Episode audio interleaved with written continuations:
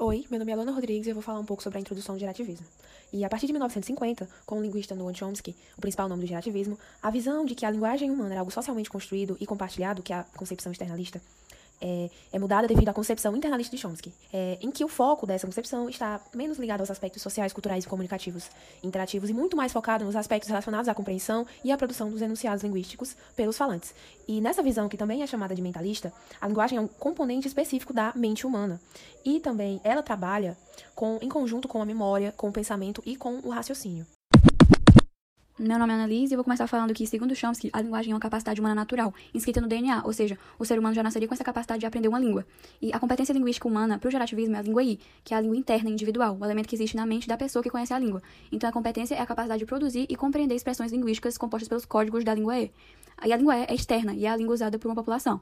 E o uso concreto da língua denomina-se desempenho linguístico e envolve diversos tipos de habilidades que não são linguísticas, como memória, emoção, conhecimento de mundo, etc.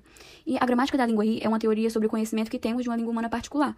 E é a partir das diversas gramáticas das línguas particulares que é construída a teoria da gramática universal, que é a teoria sobre a natureza geral do conhecimento linguístico. E, de acordo com o modelo de princípios e parâmetros, a gramática universal seria composta por dois tipos de informações: uma mais rígida, presente em todas as gramáticas possíveis das línguas humanas e que regulam o funcionamento da gramática como um todo, e outra mais flexível, específica de cada língua humana em particular. Saudações, eu sou Ananda Nívia. Chomsky faz uma opção decidida pela perspectiva racionalista, naturalista e mentalista, e lança mão de uma série de argumentos para embasar sua crítica às falhas nas teses empiristas, principalmente ao behaviorismo de Skinner, no qual o estruturalismo norte-americano de Bloomfield se pautava. O primeiro argumento consistia na observação de que as informações contidas nos dados linguísticos ou estímulos seriam bastante pobres, muito pouco informativas sobre as propriedades da linguagem e car características da língua.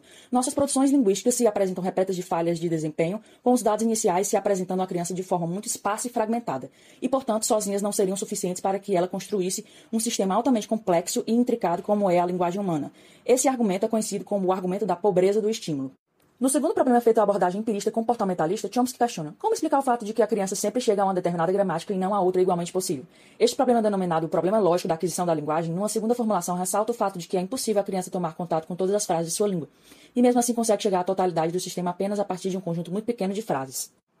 Um terceiro questionamento de Chomsky refere-se à criatividade linguística, que se apoia no fato de que uma criança adquirindo uma determinada língua poder vir a produzir uma sentença a qual nunca ouvira antes e vir a gerar um número potencialmente infinito de enunciados. Essas problemáticas constituem uma indagação para a linguística daquele tempo e, para superá-los, Chomsky propõe que os seres humanos venham ao mundo dotados de uma predisposição inata para a aquisição da linguagem, conhecida como a hipótese inatista ou inatismo, que assenta a perspectiva gerativista ao amalgamar-se com outro ponto importante de que as ideias fundamentais da faculdade da linguagem e da gramática universal não são só mentalistas e cognitivas, mas também de ordem biológica, ou seja, adquirimos e usamos uma língua natural porque assim permite a configuração biológica da nossa espécie.